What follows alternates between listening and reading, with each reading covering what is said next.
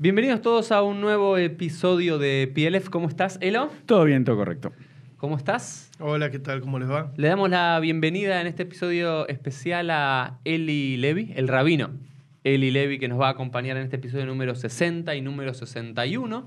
Y vamos a hablar en este episodio un tanto especial, porque el pueblo judío está viviendo un momento especial en la historia. Quizás uno de los momentos más especiales de la historia de nuestro pueblo, ¿Cuál es? Que nunca hubo tantos cambios Ah. y tantas transformaciones de lo judío en diferentes esferas. Y uno de esos tiene que ver con que durante mucho tiempo nos odiaron. Durante dos mil años el pueblo judío fue perseguido y generalmente estábamos por fuera de los círculos centrales del mundo, digamos, como éramos el último orejón del tarro. Sin embargo, en los últimos 50, 60, 70 años algo comenzó a cambiar. Y dentro del mundo cristiano especialmente, y eso es el, el tópico que vamos a hablar hoy, A comenzó a haber un acercamiento hacia lo judío que derivó en cuatro o cinco cuestiones diferentes, que las vamos a enunciar simplemente para que los que nos están escuchando, que nos están viendo, sepan de lo que vamos a hablar y después vamos a debatir sobre Claro. cada uno de los temas con el rabino Eli, que hace muchos años nos va a contar cómo llegó a ese submundo. Y hablábamos que desde el mundo cristiano, especialmente del mundo cristiano protestante o evangélico incluso, hubo como un acercamiento a lo judío que derivó en varias líneas. Por un lado, el, lo que se podría llamar el sionismo cristiano. Muchos cristianos, generalmente protestantes o evangélicos, que son fanáticos de. Israel y que aman Israel. Vamos a preguntarnos por qué sucede eso.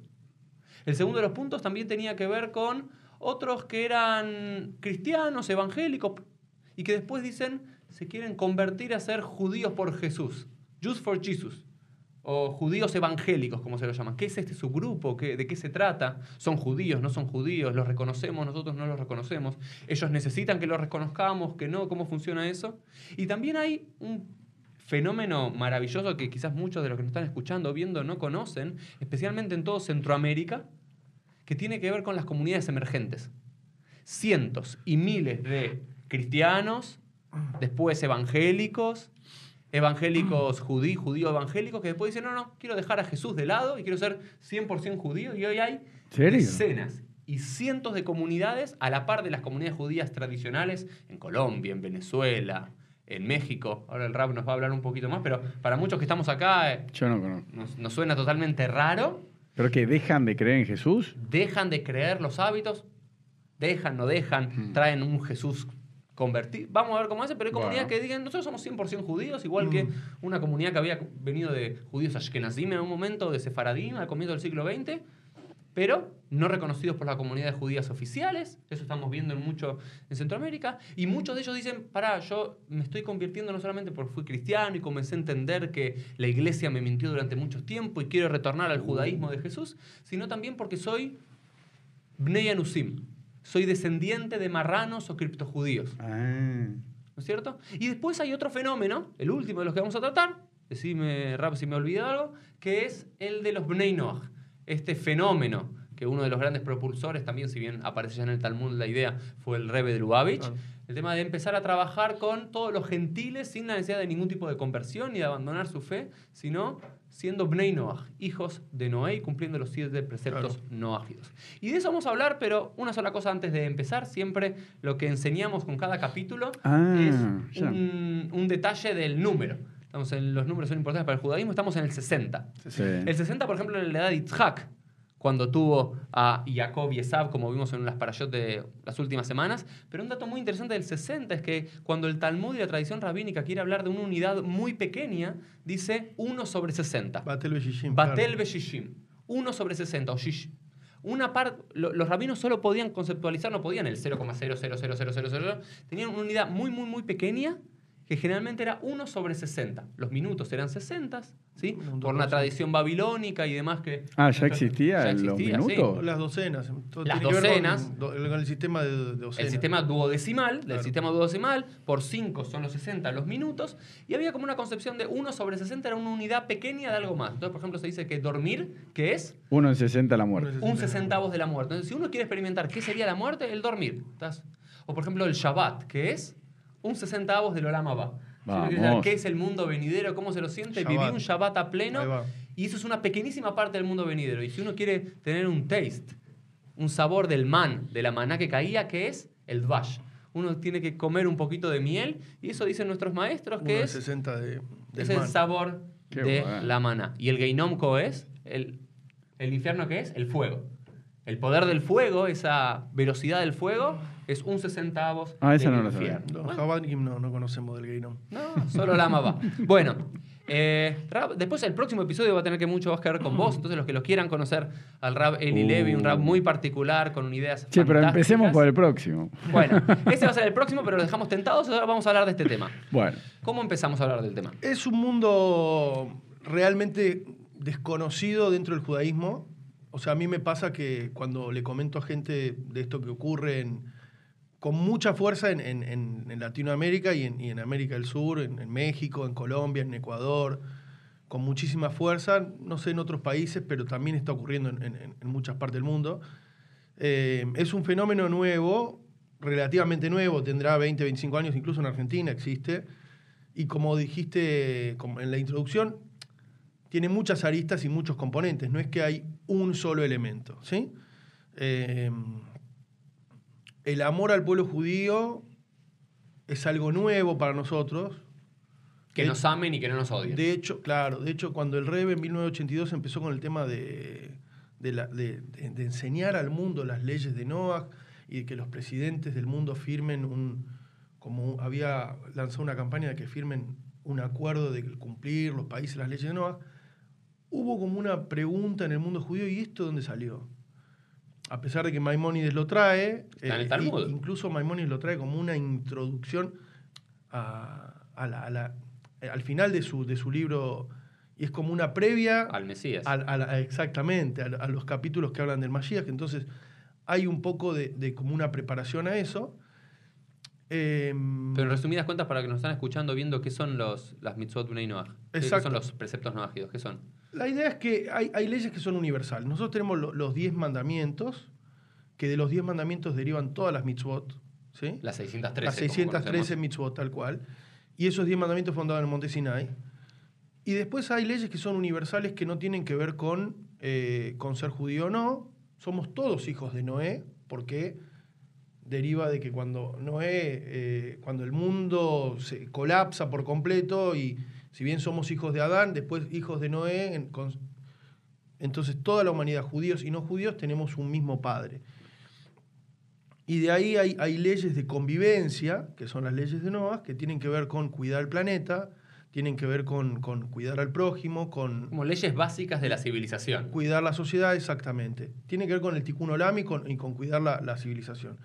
Eh, dentro- la- para enumerarlas es el, el ¿Cuál, reconocimiento. cuál conoces, Elo, de las siete leyes noajidas? ¿Cuál es? A eh, una. no comer de animales vivos, Bien. establecer Bien. tribunales de justicia.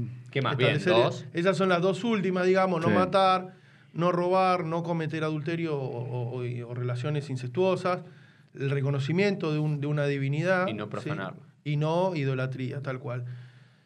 Entonces, estas leyes... eh, Hicimos la- un capítulo, después vamos a poner qué capítulo hicimos, pero ahondamos en la fuente del Talmud, en Sanedrín, donde, donde aparecen estas fuentes.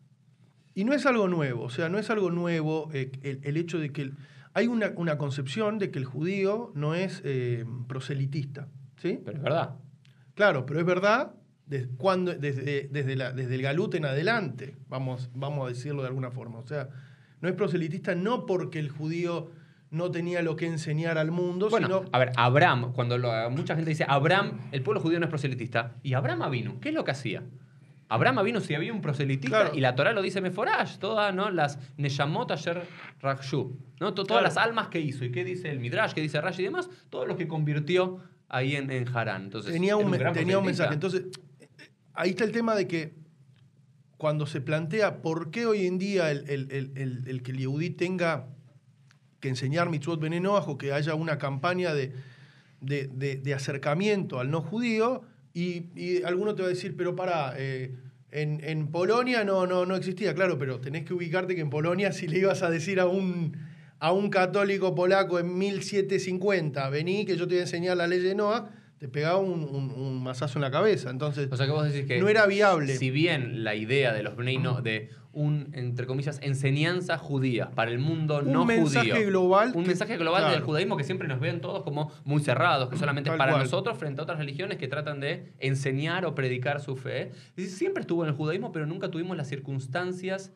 históricas y sociales cual. de poder político, poder económico y aceptación en el mundo para poder hacerlo. Eso sí que fue la puerta de entrada para que desde los 70, desde los 80, ya con los judíos bien asentados en los Estados Unidos y ya con ¿no? las persecuciones que se vivieron durante siglos, Exactamente. los judíos pudieron abrir. Ok, De hecho, hay. eh, esto lo, lo- lo habrás visto que en, en la época del Imperio Romano, los primeros años del Imperio Romano, antes de que tomen el, al cristianismo como, como la religión, había muchos romanos que, que sí iban a, a- a estudiar o iban a un Betacneset. En el mismo Talmud vemos que hay un montón de, de casos de conversos o de gente que venía y escuchaba y, y participaba, pero no se. Incluso hay una teoría de que Constantino evaluó la posibilidad de que, de que la religión del imperio sea el judaísmo. la circuncisión fue fuerte. Exactamente, que la circuncisión y, y la imposición de, la, de algunas mitzvot que eran. Y, y ahí el cristianismo fue como más accesible, de decir, bueno. eh, Bueno, pero hay, hay un fenómeno, en el Talmud aparecen muchos los Irei Hashem, Irei Hashem, los temerosos de Dios. ¿Y quiénes eran los temerosos de Dios, los Irei Hashem? Eran gentiles que venían y existían en las sinagogas, pero nunca se terminaban de convertir Claro. por el freno que era eso de, de la No, pero, circuncisión. claro, pero ¿qué era? Eh, los no, pero los varones eran. Porque las mujeres sí se convertían porque no tenían que hacer el Y ahí donde el cristianismo entró, digo, no hace falta y demás. Claro. la pregunta, de, digamos, va- vamos a analizar un poco el fenómeno y después vamos a tratar de analizar de te- fondo. yo te hago una pregunta. Entonces, tenemos las circunstancias históricas que ya el judaísmo se puede abrir un poco más Claro. al mundo, eso ya lo entendimos. Pero la pregunta es, ¿de dónde surge, para mí la primera pregunta para disparar y después ver cada uno de los temas, eh, los cristianos durante años estuvieron en la cima de los más antisemitas del mundo. Y las mayores persecuciones de los judíos en la Edad Media Sí. venían por el mundo cristiano, católico y también protestante, Sí. aunque en menor medida. ¿De dónde surge el cambio? Yo de ese- de- del odio al, al amor. Yo lo que analizo en, en- en mi experiencia, en lo que veo de estos últimos años en Latinoamérica en general, y, y a nivel sociológico en, en general, lo que ocurre en el mundo es que hay una búsqueda de identidad. La gente busca, Sí, busca, busca arraigarse a, a una identidad personal. Tal cual. Latinoamérica tuvo una historia muy dura de- desde, desde la colonia en adelante. ¿sí? Entonces, la gran mayoría de, de- de- de- de la población en, en- en los países, en nuestros países, en México, los países latinos, eh, es una mixtura de, de, de aborigen, de, perdón, de, Pueblos originarios. pueblos originarios, de, de españoles. Entonces, a diferencia de lo que nosotros estamos muy acostumbrados, que a mí me pasa mucho de la, la costumbre judía de preguntarle, ¿y vos de dónde venís? No, mi abuelo de Polonia, mi abuela de, qué sé yo, de Siria. Mucha gente no tiene la capacidad de decirte, sí, mi abuelo, mi bisabuelo de tal lugar, porque se pierde en algún lugar el origen. Y entonces ahí es donde mucha gente, en esta época, que, que la globalización te, te, te- te- te hace aferrarte a una identidad personal, entonces mucha gente dice, pará, mi apellido, ¿de dónde viene? Y entonces googlea, Internet tuvo mucho que ver en este fenómeno, sin duda, el acceso al conocimiento tiene un montón que ver en esto. Y lo que yo siempre digo es un conocimiento, es un acceso al conocimiento bastante problemático. Porque Por- cualquiera puede decir cualquier cosa y ves a gente bastante ignorante publicar cualquier cosa. Por eso me parece, me parece muy importante venir acá y aclarar de repente est- esta diferencia que, y, y esta, y, y- marcar un poco qué es cada cosa, o sea, qué, qué- qué tiene que ver con, con cada definición. Eh, como justamente es un mundo muy amplio, eh, entonces la parte sociológica, digo, la gente busca su identidad. Entonces de repente una persona que, que se crió en, en- en México o en, o en Ecuador y dice, bueno, Apellido Enríquez. claro, ¿y de dónde vengo? Entonces googlea su apellido o la- su madre o esto y dice, mira, origen judío. Y ahí hay, hay, hay una, hay una fantasía casi o una mistificación con, con decir, ah, mira, judío, que hace 50 años no existía o hace 60 años no existía. Vamos a, vamos a ser conscientes de algo. Ser judío es, es eh, top hoy en día. Sí. En 1939 no había ningún interesado en, eh, Ah. en o en acercarse. Entonces, Hoy en día... Hay, hay una cosmovisión, por lo menos, de grandes partes del mundo no judío. Es decir, el, el judío le va bien empresarialmente, le va bien económicamente, triunfa, es educado y demás. Y- Hay como un ide- ideario que es eso, ¿no? Exactamente. Entonces, eh, hay un ideal en ese sentido, hay un ideal también en el, de vuelta, en lo que digo, en el acceso, hay, un montón de páginas que tiene que ver también con, con Internet, que en los últimos 20 años de, de conocimiento de qué es el judaísmo, que antes era algo... En los 80, por ejemplo, yo me acuerdo, yo me crié en Tucumán y, mi papá rabino, y a veces cada tanto te tocaba el timbre a alguien y te decía, yo quiero aprender hebreo, y era algo como muy... Y hoy en día el timbre es una página web. Entonces a mí me tocan el timbre 50 veces por día con mails, pregunte al rabino que me quiero convertir o que quiero aprender, o que... Entonces el acceso a, a- a un rabino o a, un, o a una página de aprender hebreo es mucho más fácil, de- o aprender del judaísmo es mucho más fácil que, que en otra época, entonces también eso aumenta, expo- por un lado lo, lo tecnológico, tal cual. lo sociológico, y quiero, si me permitís, agregar un componente teológico. Me parece muy importante para entender. A ver. Eh, hay dos componentes teológicos para entender el cambio Hmm. de un cristianismo que odiaba al judío y a los judíos y lo sentía como vetusto, como algo arcaico, como algo que Dios desplazó, a hoy un gran aceptación y enamoramiento de gran parte del mundo cristiano. Son dos temas. Uno es el supersan- supersancionalismo o algo así, que es eh, la teología de la superación, que es que la iglesia cristiana vino a ser el nuevo Israel, por lo cual el Israel anterior, el Israel que comenzó con Abraham, Isaac Jacob y el pueblo de Israel, dejó de existir, digamos, o como que Dios le quitó el poder, la mano, al, al Israel biológico por algún lado y se lo traspasó a la iglesia de Israel, que es la iglesia cristiana. ¿no? Eso es un cambio que se dio especialmente en el mundo cristiano, en el mundo católico y el protestantismo comenzó a limpiar Ah. nuevamente para decir, no, no, pará, el pueblo de Israel nunca dejó de ser el pueblo de Dios. Ojo, ¿eh? Ojo porque ahí hay un tema muy interesante con el con el cristianismo eh, sionista, que también es un fenómeno nuevo, algo, algo que la gente tampoco no, no sé si sabe. La, la ONG que más invierte en Israel en, en ayuda social es eh, una ONG cristiana, evangélica. Pero... eh, Que el rabino que la creó murió hace un poquito, ¿no? no, no, ¿No? no, ¿No estaba al tanto, pero, pero justamente yo sé que muchos de los que hacen alía, por ejemplo, eh, hacen alía con, con esta ONG y mucha gente que recibe ayuda en Israel tiene que ver con esta ONG que es cristiana. Pero el, el cristianismo sionista, vamos a decir, religioso, que es más antiguo que el, que el sionismo laico, el sionismo que nosotros conocemos, no... Ya habían en, en 1700 y pico, habían eh, iglesias eh, que oraban, así como nosotros decimos... eh, Mirando a Jerusalén, mirando no, a de volver a Sion, no, ellos pedían para que el pueblo de Israel vuelva a Sion.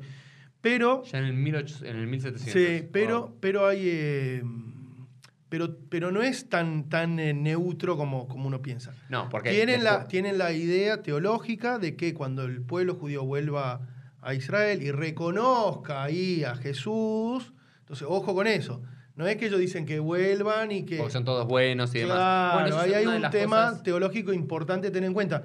De todas formas, no niego que hoy en día el, el principal aliado eh, en Estados Unidos, lo que uno ve, de- pero hay que tener mucho cuidado también de no creer que esto es algo... Una bondad absoluta. Exactamente, Sin hay, hay, una fuerte eh, raíz Bueno, eh, a ver, lo que yo hablo con muchos que teológica, y- no digo peligrosa, pero, No, pero hay que saber de dónde viene. Bueno, hay que saber dónde, viene. La, claro. la cuestión teológica, aparte de, uno, anular la idea de que los cristianos superaron al, al pueblo de Israel, listo, esa ya la superaron. La segunda es que el dispensalismo, una, una- la teología del dispensalismo es que la historia se divide en siete grandes partes, muy parecidos al, al Mahamar, Tetzabé, creo que de- de- de- Sí. del, del Rebbe de Lubavitch, que la historia se divide en siete partes, que los cristianos creen que estamos en la sexta parte de, de- de esta historia, que estamos ingresando a la séptima. Mm. a la Al séptima sexto parte- milenio que... a, al sept- a la séptima parte y el- la conclusión del sexto al séptimo es cuando el pueblo judío vuelva cumpliendo Sí. lo- las profecías de Isaías y demás, vuelva a la tierra de Israel y ahí va a ser la guerra de Og y Magog, la última gran guerra que va a, que el apocalipsis final que va a traer la llegada del, del- del Mesías. Sí. Entonces por eso también... la, la guerra de Gog y Magog ya fue, pero bueno. La guerra de la, la Segunda Guerra ya, Pero, no, ya fue demasiado. Ok, pero muchos, hablas con muchos evangélicos. A mí me tocó, ¿por qué traje este tema hoy? Porque fui hace dos semanas a presentar mi sí, libro por eso me- me- a, a- me- a- a Colombia y me encontré con una cantidad de cristianos sionistas, con evangélicos, con judíos, con una gente que me iba viendo con kipá, Claro. digamos, y leyendo un libro en hebreo en el aeropuerto, se me acercaba, hablaba y decía, no, porque se está viniendo la guerra de Gog y Magog y va a ser entre Israel e Irán. Y por eso nosotros apoyamos económicamente mucho a Israel para que los maten a todos los iraníes. Y digo, bueno, bueno. Hay, hay una, hay una, Bajemos, una cosa que se llama la profecía autocumplida, que uno, uno, uno dice, bueno, va, va a haber una guerra, una guerra, eh, y, y ahí se, se- se- se fuerza eso. Nosotros tenemos la, la certeza, hay en, nuestra, en nuestra tradición la idea de que el Mashiach puede venir de dos formas. O porque somos Zacaín, porque somos merecedores, o porque Jai lo alenu, claro, no queda otra y, El mundo está Entonces- tan pero tan mal que la y última... eso depende de nosotros. Es muy lindo eso. Eso depende de que nosotros elegimos qué Mashiach queremos que venga. Ver, reformula esto que me parece muy importante que decís que hay dos formas de traer el, mes, el Claro, Mashiach. es o que el Mashiach va a venir porque no queda otra, el mundo está a punto, que es la idea apocalíptica cristiana. cristiana de que va a haber un apocalipsis y después, o de que haya un cambio de conciencia en la humanidad y que entendamos que si nosotros, no, sin una guerra, sin la necesidad que sea una guerra de- de- de espiritual, de un cambio personal, de un cambio de, de- de- de- de conciencia en la humanidad, eh, un poco lo que, eso sería para la, para la, para la segunda hora, pero, pero un poco lo que yo, lo que, lo que yo siempre trato de, de transmitir es que el mundo tiene, hoy en día está en, en- en una arista de, de poder elegir. O vamos a un, Un a hecatombe. una hecatombe, o si la gente baja un cambio y empezamos a mirarnos a los ojos, se puede llegar al Mashiach de Zakai, de, de que... Porque el como Mashiach, merecedores de... en el mismo judaísmo están las dos opciones. O sea, está la opción del Rambam o la opción de que dice que el Mashiach va, va a ser la, la- dice, va, va, Milhamot Hashem va a luchar guerras, de- son guerras espirituales de luz, como Shlomo, que era, Shlomo traía, eh, no guerreaba, era directamente, era una forma de, de que traía una luz al mundo, una conciencia A al través mundo de la sabiduría, decís. a través de la sabiduría que la, que, o a través de la, de la, de la espiritualidad o de la conciencia, el cambio de mentalidad. Y hay gente que no, que dice hay que ir y pelearse con el otro, hay que luchar contra el otro, hay que destruir al otro. Entonces el cristiano contra el islam, el judío contra el... eh, Y hay que siempre pensar que el otro hay que destruirlo para... Entonces el Mashiach vamos a hacer solo nosotros. Un poco de eso es lo que tiene el cristianismo también, que para salvarse, para ser salvo, Claro. tenés que aceptar al Mashiach eh, de una forma. eh, y en el judaísmo, al menos el, el que yo elijo, lo que yo elijo eh, del judaísmo es que no, el Mashiach es universal, es un mensaje para todos, para toda la humanidad, y es para que toda la humanidad haga un cambio de conciencia. A mí no me interesa que el Mashiach sea solo para los judíos, y, y de hecho y se que dice- retome la autonomía política en la tierra de Israel y nada no, más. existe este concepto también de que el, que el Mashiach eh, en la época de Rabbi Akiva era, era un tema Militar. militar. Era, un, era un tema de, de- de- de- autonomía, de liberarse del yugo, no un tema espiritual. Hoy en día buscamos un Mashiach más universal y es la idea de- general de, de lo que justamente como el Rebe, el Rebe decía siempre, los últimos años fueron siempre enfocados a, a la idea de que el Mashiach es una realidad posible, no una utopía, sino una realidad posible y que el mundo está preparado para, para esa realidad posible. Bueno, no vamos a ir de tema y no, Bueno, y no, no es el punto. El, el primero Pero- fue el, el cambio del, del amor, de alguna forma, del, del odio al amor del Sí. cristianismo hacia el judaísmo, diferentes motivos sociológicos, tecnológicos, teológicos y demás que llevaron esto, al eh, sionismo cristiano, que es hasta raro ponerlo, pero googleenlo, googleen la cantidad Claro. de... Pongan en YouTube sionismo cristiano cantidad de iglesias, que nunca va a ser tanto judío juntos, flameando banderas de Israel, que para que el judío y el sionista se, se va a, eh, a emocionar casi. Por ejemplo, tenemos el fenómeno de Trump, el Trump, fenómeno de Bolsonaro. Son todos Fenómeno fenómenos que vienen con gran apoyo de estos Solamente. sionistas cristianos, pero el gran peligro para mi visión, tanto religiosa como política y demás, es que esto, si bien es muy bueno para Israel, porque, o el de Guatemala, por ejemplo, que ahora está en Israel, digamos, son todos parte del mismo grupo, iglesias evangélicas son muy poderosas en sus países, pero con, desde mi humilde perspectiva y visión del mundo, con un mensaje de extrema derecha también bastante complejo. Pero igual, eh, sinceramente, no termino de entender cuál es el problema, porque si igual tendría que ocurrir tantas cosas antes de que digan, eh, bueno, eh, ahora reconozcan a, a Jesús, todos los judíos, cu- ¿cuál es el problema eh, en el mientras Ah, tanto? no, hay, hay gente que, hay gente que tiene una visión instrumentalista, No como entiendo. muchos que me discuten a mí. Dicen, para, Claro, si Israel. no quieren, si Israel, nos dan plata, nos apoyan políticamente y demás, ¿qué voy a ver? ¿La teología que está detrás? ¿Qué voy a ver? Sí. ¿Su ideología política y Sí. demás? Pero yo prefiero, y yo los entiendo, porque Sí. son políticos, pero desde mi humilde lugar, Sí. como rabino, Sí. ¿sí? Claro. en un espíritu más, con toda la humildad posible, de profeta, de crítica social y demás, decir, para, para, ok, te estás aliando con eso es porque te sirve. Pero cualquier alianza, por más que te sirva, ¿no evalúas con quién te estás aliando? Si a vos te sirve aliarte con los nazis, Mm.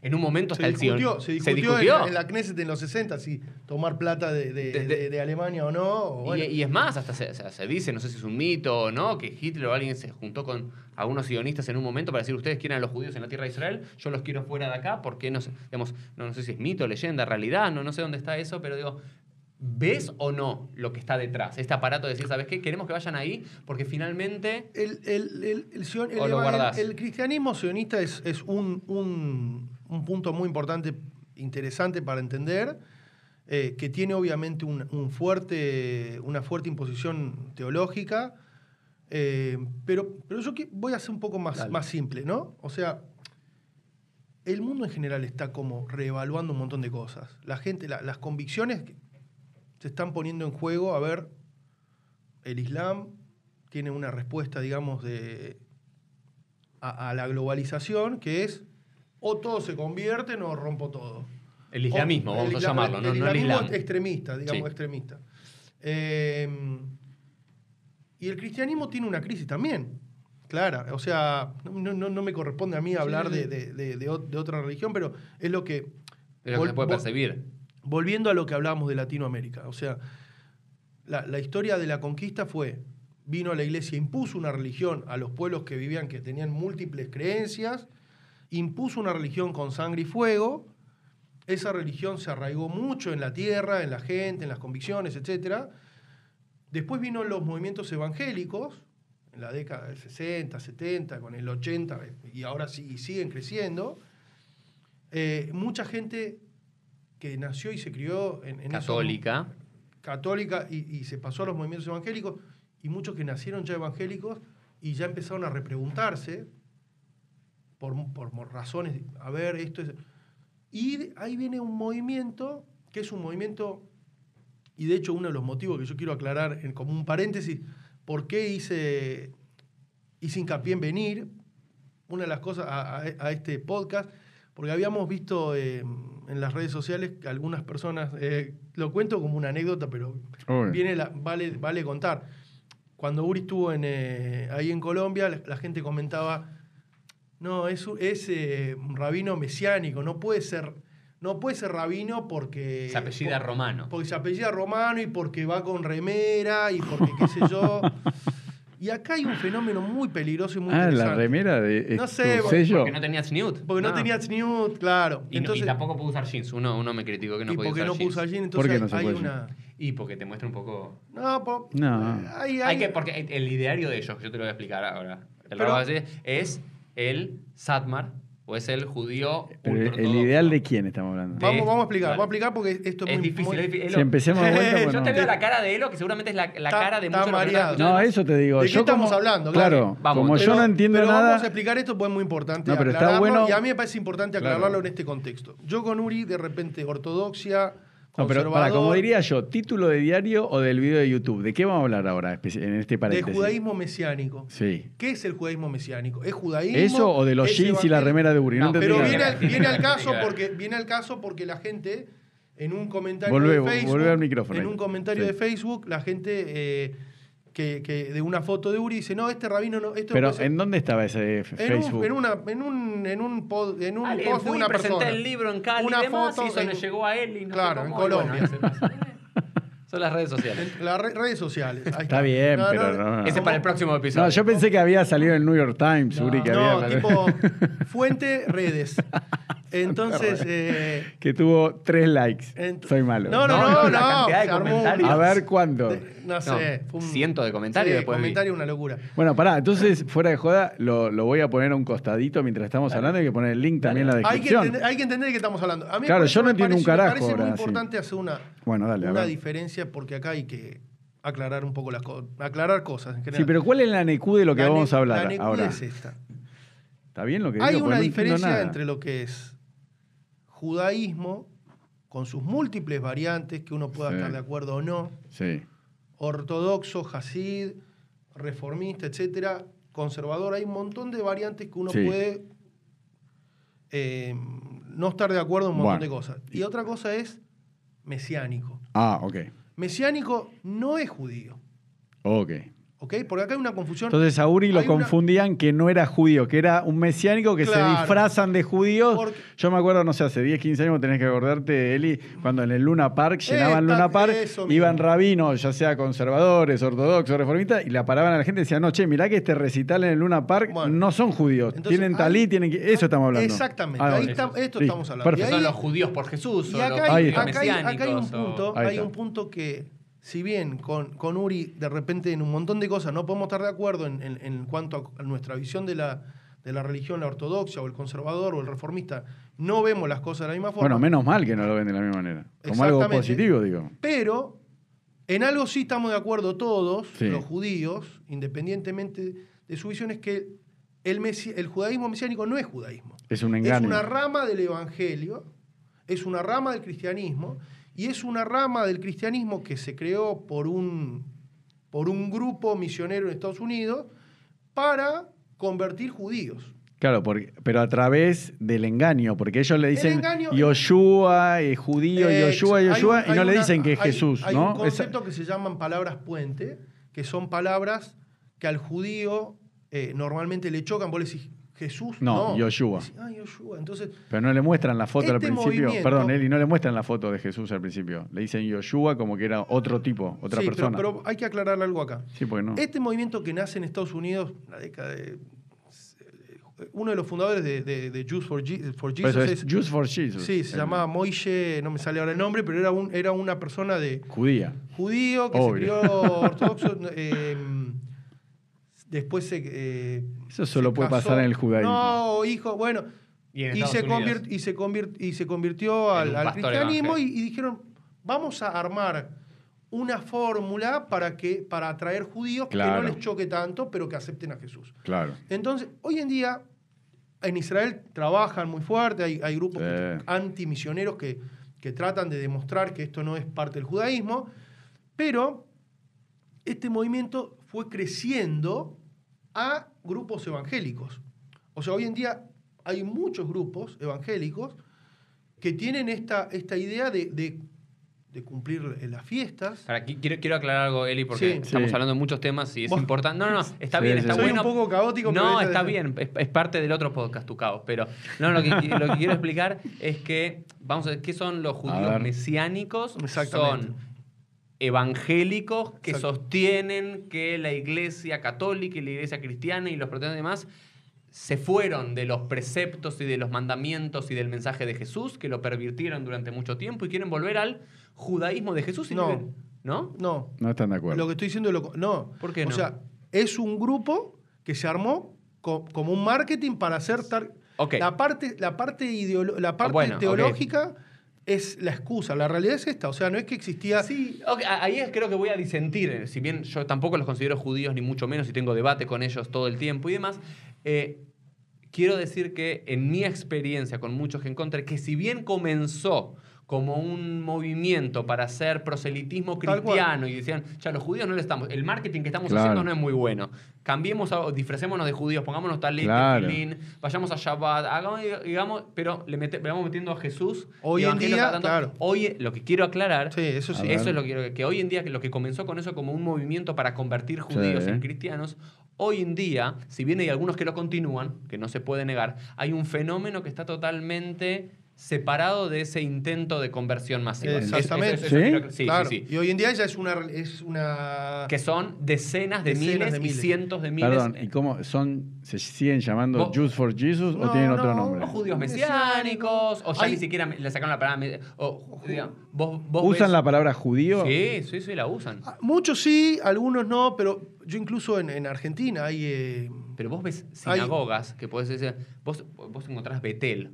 Hoy vos entras a- Claro. a, a, a Betel, vos pones Betel, Colombia, te va a aparecer una sinagoga claro. evan- judeo-evangélica que tiene todos los cosas que tiene curso de Talmud Torah, curso de Torah, curso de Kabbalah Shabbat la hora, Minjat a la hora, pero después con una, una imagen de Jesús Y atrás. es por muy y, y confunde un montón. Sí, confunde, confunde un mucho. montón. Sin ir tan lejos, vos buscás en YouTube algunos videos. Para, yo le busqué videos para enseñar a los chicos hebreos y los primeros cinco videos son de, de- de- de- de grupos mesiánicos, o sea, que están y se confunde mucho, se confunde mucho.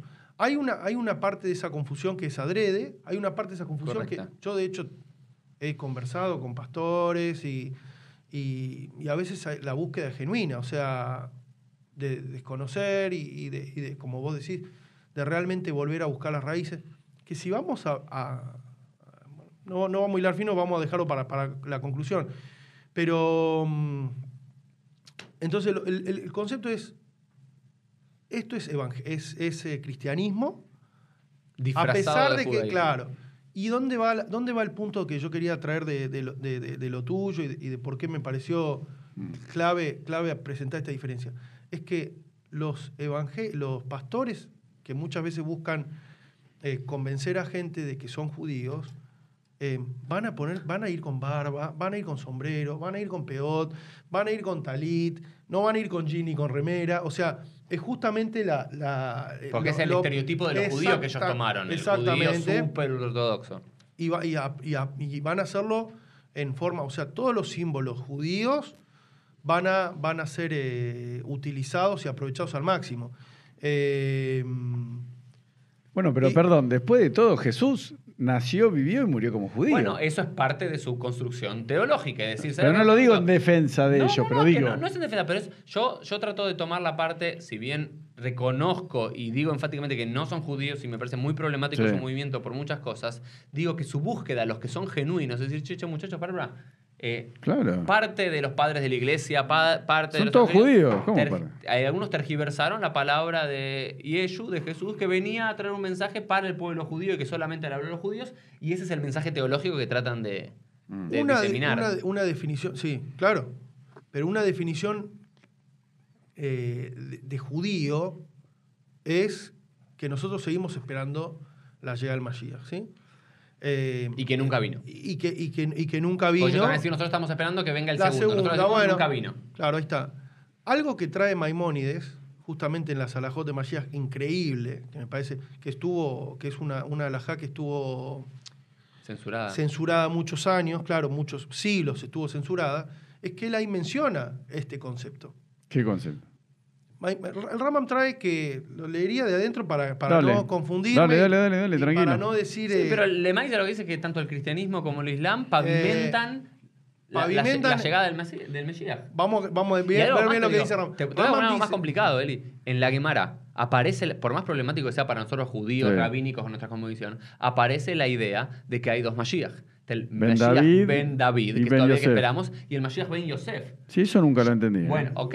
Hay, hay- pero hay muchos cristianos evangélicos, judíos, Que se basan- que se basan en eso. Pero Digo, ni- pero la- hay, la- hay que ser honesto con la fuente y la decir, mira, está, después léela como quiera. Pero no hay ninguna visión bueno, judaica, ninguna No, visión no. judaica considera que, que Jesús tiene que ver con Mashiach Ben Yosef. O sea, No. por lo menos en No, pero- judaísmo. pero es muy en la fácil. Gemara no quiere decir que nosotros hayamos, de- dispongamos que haya sido. Eso nunca. No, nunca se Shalom, yo no lo que quiero decir, pero digo cuáles son las bases en las que ellos se, se No, apoyan. lo que, dice, lo que dice el Rama, que sí es importante aclarar y muy interesante, que tiene que ver para mí con esta época, que es una época sin duda premesiánica, una época de preparación para, para la Geula, es que este movimiento, y, y- y el, y el, y el- y el- Rama lo dice clarito, o sea, dice que todo el- Vení, volvé, volvé el micrófono. ¿Por qué el, cristianismo trajo a... Y, y todo lo que trajo, con todo el dolor que acarrió para nuestro pueblo, con toda la persecución que acarrió, dice, tiene, Hashem si lo hizo es porque algo bueno detrás de ello hay, y es para que el mundo globalmente reconozca el concepto de Mashiach. Reconozca el concepto, entonces cuando Y llegue el de El Mashiach... De que hay un solo Y Dios. que hay un solo Dios. Cuando llegue el Mashiach van a decir, ah, ahí ahora entendí. Y yo un poco veo est- esto en, en- en- en- en esto que está ocurriendo en este tiempo, de que hay gente que dice, bueno, judaí, cris- ca- catolicismo, cristianismo, judaísmo mesiánico, y después dicen, pará. Y van a la fuente a buscar el judaísmo. Y hay una búsqueda de, de miles de Y ese es el- personas el- de, de- de tratar de entender qué es el judaísmo. Esto nunca nos pasó. O sea, en los últimos dos mil años no nos pasó. Hace dos mil años sí había no judíos que querían acercarse mucho y llenaban las filas de la sinagoga. de Hillel, atrás y Shammai, demás, claro, Y todo eso. historias. Pero hace dos mil años que muy poco o nada. Pero todos tenemos sionismo cristiano. Después del sionismo cristiano pasan muchos a, eh, a un movimiento evangélico, jude- judeo-evangélico, que no son judíos. Y muchos de ellos dicen, para, para, dejemos al Judaísmo cristianismo por comple- afuera, claro. judaísmo por completo. quiero convertir. Y eso abre la tercera puente, me quiero convertir. Y dice, ¿por qué? Porque yo quiero ir a la fuente. Quiero ir al creador, quiero ir con el pueblo. de- Y acá tenés engaños, comunidades emergentes. Estas son las comunidades emergentes, Claro. se las llama. Sí. Que ¿Cómo? son decenas de miles. Eh, No sé si. Sí, decenas de miles, sí. Que superaron ya las comunidades judías locales. Yo te digo, por ejemplo, en Colombia. Es un problema. En Colombia hay que, no sé, Es 10 un comunidades problema- judías locales eh, tradicionales, ashkenazim, Sí. sefaradim, conservadoras, ortodoxas y demás, Sí. desde comienzos del siglo XX, y ya hay, y eso tiene una confederación de comunidades, y ahora los, las comunidades emergentes que no las aceptaron, No. aunque dicen, no, nosotros no creemos en Jesús, no, nosotros no tenemos nada que ver con el cristianismo, queremos ser Que judíos. de hecho no. ¿En No, serio? de hecho no. Dicen que no creen en no, Jesús. No, de que hecho no. creen. Son 100% judíos. Ah, esto la nunca mayoría escuché. ultraortodoxos. Claro. Sí, ¿Qué? Ah, esto- ultraortodoxos. Pará, pará. estoy reconfundido. Este, segundo, pero es eso, son gente que empezó en alguno de estos movimientos. Digo, pará, pará, pará. Saquemos a Jesús, saquemos al cristianismo, saquemos los evangelios, volvamos con la fuente. ¿Y cómo Queremos se llaman 100% ellos? judíos. ¿Cómo se autodenominan? ellos quieren ser Judíos, judíos, pero las comunidades locales No los aceptan. no las aceptan No los aceptan. Y ahora déjenme, A ver. permítanme decir acá, ¿por ver. qué no los aceptan? No, a ver. Yo voy a esbozar por lo menos tres, cuatro principios, a ver si estás de acuerdo o no. A ver. Uno, son miles. ¿sí? Claro, que vienen a- demográficamente- Vienen a, tocar la puerta, son miles. Entonces, hay una comunidad judía local. En Colombia son 4.000. Y hay, hoy hay más de 8.000 Pasa lo mismo en Panamá. judíos emergentes, judíos que ya no tienen nada que ver con Jesús. Judíos emergentes que cumplen Kasher, que cumplen Shabbat, No, no puede ser. que están en- diseminados por muchos lugares y ya son 28 comunidades. No. Sí, te, te traigo el ejemplo Pero de lo digo Guayaquil. como Yo- algo bueno, ¿eh? yo estuve- Digo, No, pero Vos no digo en que es Colombia, malo, yo ¿eh? estuve en Guayaquil. Yo conozco la experiencia de Guayaquil, conozco la experiencia de México. En Guayaquil hay siete comunidades emergentes. Hay una Siete. comunidad, hay una comunidad judía establecida, tradicional. ¿cómo llamar? La comunidad establecida, eh, no sé cuántas familias tiene, pero como todas las comunidades del interior nuestro, de 50 familias, 30 Claro, familias, y- 80. Y, con, con- con mucha asimilación, etcétera. Y de repente vos tenés una comunidad 100% conversos, eh, todos conversos, todos eh, ortodoxos. Yo No, fui pará, ahí me perdí, Eli, ¿cómo converso? No, si nadie los convirtió. Ah, Bueno, ahí no, está el pará, pará, tema. ahí está el tema. Ahora, qui- quiero decir No algo. son conversos aceptados para... para... ¿Pero y quién los convirtió? Bien, ahora. ¿Ellos mismos? No, no, quiero, quiero explicar algo, para. No, no entiendo. No, quiero explicar. ¿De Sí, dónde vienen sí, estas lo conversiones? mismo. ¿Dónde vienen estas conversiones? De diferentes grupos. ¿ok? Hay un grupo ultraortodoxo en Israel de Yahvé Israel. ¿Quién? Yahvé, sí, Yahvé. es un- Israel. Googleen lo que es No. Yahvé No, no, Israel. vamos a poner el link, Es vamos a una poner el link. organización que tiene una teología bastante compleja y el, demás, el, el, el líder... que hace estas conversiones, es- pero los hace Satmer directamente. No, no, Yahvé no es... Yahvé No. es sionista, ¿eh? Está bien, está bien, pero para, para, hay algunos, pero te te estoy diciendo un, un ejemplo de ultraortodoxos. Sadmer es otra cosa. Está bien, hay un, por ejemplo, en Colombia. tres, y cuatro Yahvé no comunidades- tienen nada bien. que ver. Ok. Tres, cuatro comunidades que son totalmente o, o Li- Sadmer. Litaí los hace. No, no, son sionistas. Sadmer son sionistas, Yahvé dice, ¿pero para qué? Para que Sionista después muchos religioso. terminen haciendo aliá Claro. a los territorios. Tal cual. A, la- al- ¿sí? a los Shtahim, a los territorios en disputa, eh, lo que quieran, cómo llamarlos. ¿Para qué? Para aumentar la demografía judía con... Mm, Sí. puede ser, no sé, no, no, no. No sé si esa es la, motivación de Yahvé. Bueno, pero ya veis ¿sabes Pero- que les habla- son rabinos que les hacen un curso online y mandan rabinos, mandan shlichim, No. y con esas comunidades, pero sin hablar con las comunidades locales, No, judías está tradicionales. buenísimo. Y, No y sé. tienen ahí en, en Bogotá, en Está- es lo que ocurre. en Por eso bueno o malo, es lo me que está parece pasando. fascinante. Eso es lo que digo, yo, yo no es- estoy es jugando que si está es bueno o malo, pero Es me está parece vos tenés, bueno en el sentido. decenas- vos pones comunidad judía de Bogotá o comunidad judía de Barranquilla, tenés en el tercer cuarto lugar de, de Google las comunidades tradicionales, pero en las primeras tenés estas emergentes que son 100% judías, pero donde su conversión es dudosa por varios motivos, porque algunos no aceptan, porque viene de un rab, siempre lo que tiene que ser un rab me comí, un rab local que trabaje con la comunidad y no podés venir vos de afuera y decir yo esto. Otro lado es Claro. que había varias historias de rabinos chantas, tanto reformistas Claro. como ortodoxos en los Estados Unidos que cobraban 500 mil, 2 mil dólares para hacer una conversión. Yo conozco el caso en Guayaquil fue un rabino de Miami, reformista, vino, trajo 250 personas al mar, cobraba 75 dólares el certificado, o sea que en un día fue y Está bueno. La levantó con pala. claro, y convirtió y a la gente totalmente convencida que ya eran Yehudim. Y Pero también hay se ortodoxos que chocan- lo hacen. Eh, sí, Sí, sí, seguramente que hay. La- el tema es.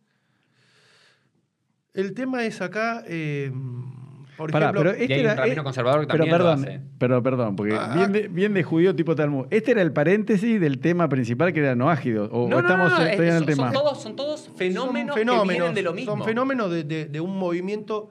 de un está- acercamiento de, a lo lo- de algo que está ocurriendo. De algo que está ocurriendo. No, pero muy- para, ¿cuál era el título de este podcast? No, dif- no sé, después vamos a Eran los no ágidos. No, no, pero eh, ¿qué No, no, empezamos? no, no porque ágidos. todo empezó porque él dijo vamos a hacer un paréntesis. No, no, no, porque el título era El paréntesis es fenómeno. en No digo que esté mal, vamos a dónde vamos. es por qué, el paréntesis que yo traje es, que a mí me parece muy importante, vuelta a remarcar, es que si bien con Uri de repente en, en un montón de cosas del judaísmo no concordamos, en, en cuanto al, al judaísmo mesiánico sí estamos todos de acuerdo, del más ortodoxo al más reformista, que no es judaísmo. Está fuera queda- de las líneas. Eso queda claro que, que na- algo No, en algo tenemos que estar de acuerdo. Claro, pero eso está bueno. Siempre, eso siempre- no son. siempre es el otro, ¿no? Podemos estar Claro. Pero no, es- siempre tenemos que no, no, es que tenga algo de negativo, es cristianismo Sí, que se dibuja, Pero, que se- pero que- ahora, pero Eli, está del otro lado del quiero hablar de margen, esto. eso está claro. Quiero hablar de esto, que Ahora- es un fenómeno que me apasiona, que me parece una locura, porque... eh, Pero no a- sabés, a la capaz que en mayoría 100 de los- años sobreviven ellos y desaparece el judaísmo Pero probablemente es lo que pasa, es lo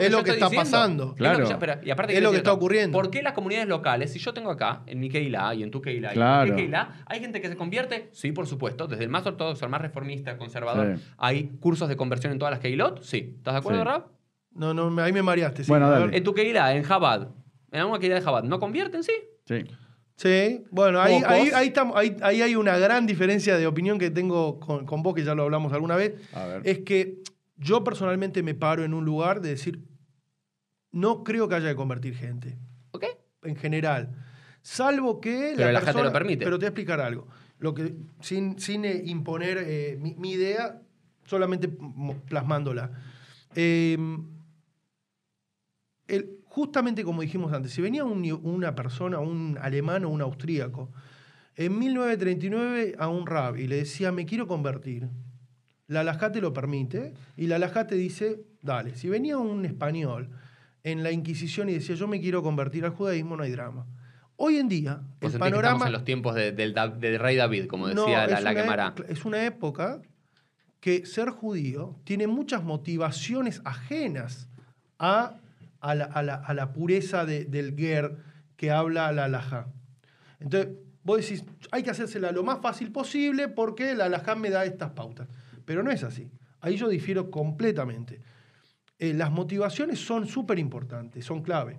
Primero, hoy en día tenés un país de primer mundo que te permite el acceso, que es Israel, Sí, que es muchos- una ciudadanía que vos, y, y en, y en Guayaquil, yo lo vi con mis propios ojos, gente que viene y te dice, yo, yo soy descendiente judío, necesito la teudad de judaísmo, Y van a laburar, y van a trabajar Israel con papeles, es como que un tipo venga y te diga, hoy en día tenés España, lo mismo, ¿sí? Tenés, y ahí hay un tema muy importante que, que- que- que vale la pena aclarar. No es lo mismo, entonces, hoy en día yo siento, mi sensación es que, si bien hay ortodoxos que pueden hacer cosas medias eh, turbias, yo creo que la conversión ortodoxa tiene la ventaja, entre comillas, que es difícil, que es, muy, es difícil de lograr. No cualquiera la logra, hay muchos filtros que superar, Mientras que yo veo, por ejemplo, me pasó porque lo vi con mi, con mi alía, con- yo fui a la, conozco una señora que hizo una conversión en Argentina, en una comunidad reformista o conservadora, no, no sé, yo la conocía de antes, de esa gente que va a buscar Kabbalah, después busca yoga, después busca judaísmo, qué sé yo, se convirtió en nueve meses, nueve meses te da la Sohnut para hacer aliá, y ya estaba a los- el día nueve, entonces a mí eso a mí me choca un poco. Pero está bien, pero ¿quiénes somos nosotros para juzgar? O sea, yo siempre dije, Sí, es un disparate. No, no. pero yo te digo algo. Tenés Eli, que la frenar eso, gente, porque- no, la gente o se convierte porque está enamorada, porque un judío o una católica se quiere, o una no judía se quiere hacer con un judío, o un no judío con una judía, o tiene que tener un interés egoísta legítimo. Pero bueno, puedes decir, ¿por qué pero se bueno, pero la pero para no, qué lo, se- no, lo, no lo percibe. Ah, sí, vos qué opinas, Uri. No, no, es cierto. a que- mí me parece es, que, es cierto que que pará. decir Col Fin y que, ve- que venga y se convierta, no, no es No, así. no, no, pero, pero, Pero, pero, ¿por qué ahí, ahí, está- ahí estás desvirtuando, creo A mí- que. yo a veces gran- siento eso. Ok, yo te estoy Quizá diciendo. No, sí, te equivocas. Me parece que tenemos 10 minutos, digamos, para, para terminar este, este- este primer podcast y ir al segundo, pero quiero hablar, digamos, no necesariamente en la inmensa mayoría de los casos no es por, no es por un interés, digamos, de, de viajar a Israel o Pero ¿cuál va a ser el gratis. interés? La, la- la inmensa mayoría, yo te voy a ser sincero, A la ver, inmensa contame. mayoría de los giurim que yo hago, de ver. la inmensa Dígame. mayoría es pareja. De Obvio, no judío es lo para que yo digo. pareja, Es hombre legítimo, o mujer, es legítimo. o mujer. Y ahí sí, y ahí sí, yo tengo una shitá y una lectura que es para otro podcast de Sí. por qué, aunque vengan diciendo que es para casarse con otro, Obvio. yo sé que hay algo de enamoramiento de los judíos que lo tienen porque si no, no lo harían. Claro. Ese caso. Después, si dura un año, un año y medio, dos años y demás, es otro tema. Pero quiero, quiero volver al tema de las conversiones Volvamos. en generales. Estos emergentes. Estos emergentes, ¿sí? Hay muchos que dicen sí. ¿Sabes qué? Me quiero convertir por un fin utilitarista de poder hacer aliada, de poder estar mejor económicamente y demás. Y otros que realmente quieren ser Yehudim Lehol Dabar. Quieren ser judíos en todos No, los sentidos. claro. Pero ahora quiero explicar algo. ¿Por qué las comunidades judías locales No los no los aceptan. Voy con mis El, el tema demográfico es clave. Tema demográfico. Una cosa es yo en mi Keilah, no sé, somos 200 familias, vienen dos GER por año, muy fácil de aceptarlos. ¿Sí? Que, que- que en esencia, la clave del... ¿Qué es el GER? Es el ¿Qué que se integra a la comunidad. Correcto. Ese es el punto. Yo estoy de acuerdo. Si vos tenés una comunidad que te acepta, es como que es como un yo casi que lo veo como un eh, inmigrante que entra a un país. Si vos tenés un país que, que- 100% que de tiene que van a venir de- el doble ya no no pierde No- la esencia, lo que está pasando Exacto. de repente en Europa Exacto. con, con- con Ese los es el primer refugiados. punto. Si vos tenés una comunidad de Se pierde la 50, identidad. 50 familias y de repente tocan la puerta otras 100 familias y dicen, che, nosotros queremos ser judíos. Y eh, la- tiene miedo porque vos en tu Bueno, pero vos sabés quién uno tuvo uno. este mismo problema. Y ellos. Claro. Y abrir las puertas. Bueno, es que... Las Jesús, o sea, los eh, er- era una secta que pensaba que Jesús era el Mesías, pero era una secta judía, que después le terminaron siendo tanto los y no dejó de ser judíos- judía en ese ser momento. Por eso. Bueno, tuvieron el Entonces, ¿qué va a pasar con esto? Puede, hay dos panoramas el- posibles. dam- dame un segundo más que quiero decir. Sí. Una es el tema demográfico. Bien. Otro, que hay que decirlo, es desconocimiento. Las comunidades y los, tienen un desconocimiento de qué es este fenómeno. No saben cómo manejarlo. No saben cómo manejarlo. Punto número tres, que no es menos y no quiero que nadie se enoje. A ver. Hay una cuestión elitista. ¿Sí? No lo quiero decir. Ah, dígalo. Hay una, hay una cuestión elitista de estatus social A ver. y color de la piel que también en muchos de los casos juega. Claro, porque un mexi mexicanito. Ahí está, la yo fui a México y lo ve que son más morochitos La, la- la- la y gente lo la discrimina. mayoría, el estatus social, socioeconómico es bajo. Sí. No estoy diciendo que es todo. Pero lo No, discrimina. De bajo. Sí. más un color de la piel que no es el común rusito, europeo, o europeo, o sefaradí, o porque tampoco- sefaradí clásico. Entonces hay como una. Entonces, estos son tres factores que no digo que sean todos los Pero, perdón, todas ¿por qué las Ahí en la ortodoxia, te voy a decir escúchame, algo, ahí en la pero- ortodoxia yo percibo, por lo menos de mi experiencia, ¿eh? de hablar con gente judío tradicional. Ya tengo el ancho de espada para ganarte. No, Dale, decí lo que tradicionalista. quieras. Yo te digo lo que, mi experiencia. Vos podés tener una experiencia No, negativa, qué sé yo. ¿Te puedo tirar la carta antes que Pero vos hables? A ver, En- en- te voy a hacer los dos ejemplos. En México, los que se convierten, y por alajá, todo, que yo lo veía en el templo, yo le, pregunté sí. a mi amigo Jaime Katz, que estaba, Sí. le digo, nadie se casa con esos mexicanos. Y son recontraortodoxos. ¿Por qué? Por el color de piel y, lo que decís vos, el el estatus económico que tienen. Y lo mismo pasa en Brooklyn, en, en Cronites. En- ¿vos, vos viste muchos Hasim que se casan con los negros que están recontra re bien convertidos? sí, ¿no? ah, se Ah, casan ¿sí? normal, sí. Nah, Es así. nah, el, el casa- eh, de- de- depende después. no No, mientas, negro, hay, hay, una, hay varias familias de Hasim negro que Se- son unos más, uno más. Pero no mí- se casan con los blancos, ¿no? nadie los casa. Son, es lo mismo, mira, vamos a hablar un poquito de todo, eh, eh, ya, ya te vuelvo el tema. Eh, lo mismo pasa, cada- no, pero yo lo vi lo mismo pasa en Jabat con el Ijus. O sea, la gente casa el Shliach de Los Ángeles y lo casa con el Shliach de Canadá porque es la familia, porque era el primer Shliach del Rebe, no sé qué. Y después Pero- los que son, perdóname, los que son eh, Ballet y Teshuvah, no entran a la liga de los que son From From Birth, ¿entendés? O sea, esa discriminación se da, es Yo no- no endógena. soy parte de ese mundo, así que no, no, pero te quiero decir, conocen. la bien, discriminación es básica, pero no digo que ni es buena ni es mala, pero existe y, y existe mismo dentro de la ortodoxia, dentro de los blancos europeos, no sé qué, y mismo, perdón, vamos a meter todas las discriminaciones entre los judíos. Lo mismo pasa con los ashkenazim y sefaradim, es una discriminación histórica en el Estado. Sí, en- pero ya está much. ¿Eh? Ya está, demasiados much, temas. Demasiados temas. Vos porque tema- te casaste con una rubia y tenés ojos pero, rubios. pero acá estamos hablando del Pero tema separadito. casarse. Casarse es un maíz familiar y cada uno elige a quién casa, con quién casa a sus Bueno. hijos. Es otra cosa. Bueno. Acá la pregunta es, Dígame. eh, yo veo en Argentina, en, otro, en, en- en Israel, etcétera, que la entrada al judaísmo, como siempre se debate el judaísmo, qué es el judaísmo, nación, pueblo, religión, etcétera, la única entrada que tenemos es la, es la, la conversión. El. Es la, es la religión. Es la conversión y la religión. Entonces, para mí debe ser algo muy cuidado y hay que estar precavido. Yo personalmente no creo que estos grupos tengan que, que ser... Vamos, vamos a ir a- a- al origen, ¿sí? El concepto de Gerto Shab, A ver. que existía en la época, que está en la Torah un montón Bíblica. de veces, bíblicos, claro. Entonces eran Un extranjero residente. que digamos. vivía, que aceptaba eh, los parámetros de la Torah sin llegar a ser Yehudí. Entonces, hoy yo creo que es el momento de encontrarle una, encontrar una, hay que encontrar una fórmula, porque como vos bien dijiste, no los podemos aceptar en forma masiva. El judaísmo no está preparado para masivamente aceptar. Por otro lado, si no los aceptás, se empiezan a distorsionar. Porque, claro, googlean información, si no hay un guía, rabinos que se ocupen, etcétera, que guíen. Entonces, ¿cuál es el mensaje? eh, yo pienso que lleva mitzvot de Noah, que son las mitzvot de Noah, de repente queda corto para, para muchos que están buscando Claro. ser Yehudí. O sea les que queda, les decís, queda poco. Eli, para, para, poder- poco. para que vos puedas hacer el cierre con tu idea. Entonces vos decís que de Sí. este fenómeno del que hablamos del sionismo cristiano y de los judíos por Jesús. Nos y- olvidamos de los anusim, que es un tema enorme. lo- para otro momento, otro tema de judíos por Jesús y demás. Y después otro, el, el otro tema que era estas comunidades emergentes y demás. Vos decís que, que hay, la respuesta para todo eso, los que quieren ser judíos o los que ven algo positivo en los judíos, no hace falta que se conviertan, sino que hay una puerta de entrada que son las el gentil que guarda la lleva mitzvot Unei Noach, el, Mm. el noágido. Para mí no es se lo suficiente. llama. Ok, entonces al noágido, ¿qué le sumamos? Hay- tenemos que repensar el judaísmo con un mensaje global. No tenemos una Un respuesta. noágido con Shabbat, porque el, el noágido No. no. tiene que cumplir Shabbat. ¿Cuál es, ¿Qué mensaje tenés vos o- o- o para un no yehudí? Poco, porque nunca me entrené para eso. Bueno, y nadie se entrenó. Hace dos mil años que nos Eh, ocupamos eh, solo de nosotros. Exactamente. Entonces tenemos que repensar un mensaje. Correcto. Un mensaje global. ¿Qué tiene el judaísmo para darle a un no yehudí? Éticamente, moralmente, Hasidut. Yo me encontré con, en, un- en una biografía del Rebe, de Miller, que, que el- en, el- en la época soviética, mil- eh, cuando empezó el- los bolcheviques, vino un, eh, un científico soviético que quería entender el Hasidut para, hacer- para dar un mensaje que, que se puede enseñar. Y el, el, el rebe anterior lo puso al rebe a sentarse con este tipo, a armar como qué puntos, después lo voy a buscar y te lo voy a pasar Sí. para... ¿Qué puntos se pueden enseñar de Hasidut y, y encontrar de Hasidut un mensaje global, por ejemplo?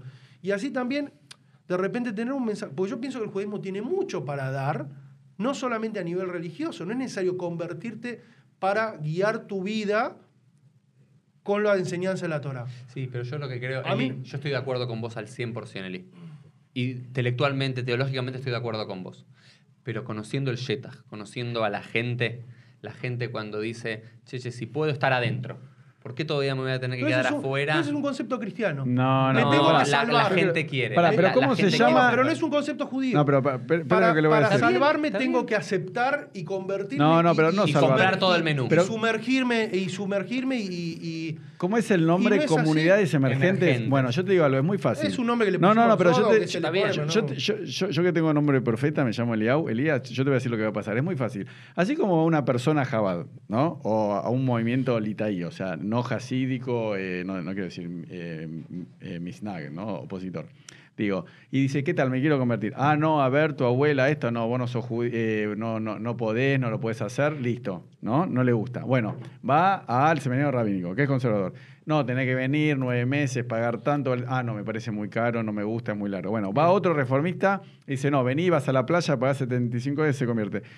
De todos esos tres, la gente. ¿qué No. le- pero pará, pará, pará dónde llega el punto. ¿Cuál es el punto? La cuarta opción va a ser ortodoxo, conservador, reformista. Vas a tener una opción emergente. Entonces los emergentes. ya existe. Sí, pero no, quiero, quiero aclarar se algo los van para a llevar, no, pero escúchame, se los van a llevar a todos estos, van a tener más fuerza, más poder económico. Va a venir el, el Ministerio de Culto de Argentina, Estados Unidos, y lo va a reconocer. Sí, señores, ustedes también Yo son judíos, que igual que los judíos. Y esto va a ser una sectita Ah, de 10, en 15 cien- años va a pasar. Chao, Pero, olvídense. pero por- depende también cómo encaremos el fenómeno. No, ya hay está. acá un- hay, un- hay una cosa muy interesante de los anusim que no lo mencionamos, que son aquellas personas que vienen de España o de los eh, expulsados de España. ¿Cuál es el Shoresh de Anus? Anus es El forzado, fue forzado, forzado, a, obligado. con- forzado a convertirse. Entonces hay una persona que dice, yo veo mi español, mi ancestro, qué sé yo, Sí. yo vengo de, esa- de esos judíos Sí. y vivo acá. A mí me pasó desconocer grupos de Anusim que ellos te dicen, ustedes Ashkenazim no son judíos. Claro. Los Ashkenazim no son judíos, los verdaderos judíos somos nosotros. Vienen de los házaros ustedes. Es verdad. Claro. Eso, eso no-. Entonces- tenemos que hacer una, porque nunca se Pero entendió. ya, pero ya es un, ya es un, como vos decís, ya es una. Ellos dicen, no te necesito. Pero escúchame, Claro. Eli, ¿cómo te crees? Bueno, soy yo, yo. quiero, quiero, pará, quiero Cerramos. cerrar porque ya estamos Cerramos. en el podcast. Te quiero decir, Eli, el más largo que hicimos alguna vez, el número 100 ¿Sí? el más largo que hicimos alguna No vez. miente, a todos les decís lo mismo no, para no, no, le seducir. digo, busquen, busquen la fuente, nunca superamos la hora. Lo único que quiero decir es que estamos en este momento. Pará, y eso de- es para vos, porque él me criticaba que yo hacía mis podcasts de una hora y media, dos horas, y me decía, ¿quién puede sentarse a escuchar un podcast más de Bueno, te voy media a decir, hora? no, este lo va a ver tres personas, este, por lo que no, pero lo que quiero decir es súper interesante. Es decir, A ver. estamos en un momento asombroso de la historia. Estamos en un Sí, es un momento, momento clave. En un momento clave de intersección, de cambios, de transformaciones, ahí va la segunda de, de transfor- de muchas cosas. Y esto, los judíos, para mí es muy interesante primero el fenómeno externo a los judíos que se acerca a los judíos. Los sionistas cristianos, las comunidades emergentes, los Mm. Bueno. anusim, eh, los judíos, porque son todas cosas que estaban alejados de los judíos, que comienzan Sí. a acercarse. Y, pero lo más interesante para mí como judío A ver, ¿sí? es cómo respondemos a esto. ¿cómo Respondemos cerrando puertas, es decir, nos guetizamos más y decimos todo esto afuera, aceptamos algunos y otros no. O hacemos una gran campaña de Bnei Noach. ¿Qué hacemos? Pero la cuestión, no hacer nada es tonto. Quedarnos con los brazos cruzados y esperar que estos grupos desaparezcan y demás, no va a pasar porque lo que está pasando ahora, inmigran lectura, es que hace 1900 años, 1800 años, había una discusión por quién iba a ser el Israel. O el Israel bíblico, nosotros los judíos, Sí. o el Israel, la iglesia católica. Finalmente esa batalla la ganamos nosotros, que nosotros nos quedamos con el nombre de Israel, ellos adoptaron otro nombre en un momento. ¿Cuál era? ¿Qué? ¿Qué otro? El verdadero catolicismo, cristianismo, Ah, lo, lo que fuese. Hoy en día es lo mismo. Hoy en día yo estoy seguro que de acá a 20 años va a haber un Ah, tema, cuando llegue una, a Colombia y demás, va a haber un par de judíos ashkenazim sefaradim clásicos en comunidades claves ahí, o en Ecuador o en México y demás, y va a haber decenas de miles de sinagogas Claro. y demás de estas comunidades judías emergentes, y yo con eso, para mí tiene que haber una respuesta del judaísmo tradicional. No quiero seguir con la. Sí. con- hay me encanta porque Dale, dale. es un tema que me apasiona realmente. Pero yo pienso que una persona que se viene a convertir al judaísmo, o, o vamos a hablar de cualquier religión o a un país o que sea, y esto está a filo de- de- en la Torah, que para recibir la Torah la primera condición es humildad. Entonces, si una persona viene, esto es así, si una No, persona viene y te dice, esperá, te lo voy a explicar por qué. Pero ¿quiénes son los rabinos para Pero jugar para si un una minuto. persona es humilde? ya- ¿Qué son? ¿El ¿Humildad Papa? qué quiere decir? ¿Qué quiere decir humildad? Esperá que lo, ¿Quiénes lo son? Eliau, para Eliau, vamos a dejar que Shlomo, ¿Qué quiere decir humildad? Elías Salomón. termine, ¿Qué quiere- Salomón Elías Salomón termine. Elías. ¿Qué quiere decir humildad? Humildad quiere Dale, decir. si te pongo tu cámara y con esto el cerramos. juda- Vamos. El judaísmo para mí. Para, para. No, vale Eli. retrucar. Bien. Cierra Entonces- Eli y después saludamos. El judaísmo para mí es lo que esto. Y yo me convierto eh, con mi condición y yo no, no estoy dispuesto a aceptar tal o cual cosa, entonces no hay aceptación del judaísmo. Es una, una aceptación. Entonces, si una persona quiere ser judío realmente, hay un proceso de subyugación o de aceptación y que tiene que, si, si viene intacto y entra y sale intacto, la mikve es agacharse, eh, someterse y ahí pasar al otro lado. Si no, no, si no hay ese proceso, para mí no, no, no es difícil que entre al, al- al judaísmo. Bueno, Rabino Salomón Elías Levi, le agradecemos por haber venido a este primer. Podcast Muchas número 60 de PLF. Nos vemos la próxima. Dale, chao.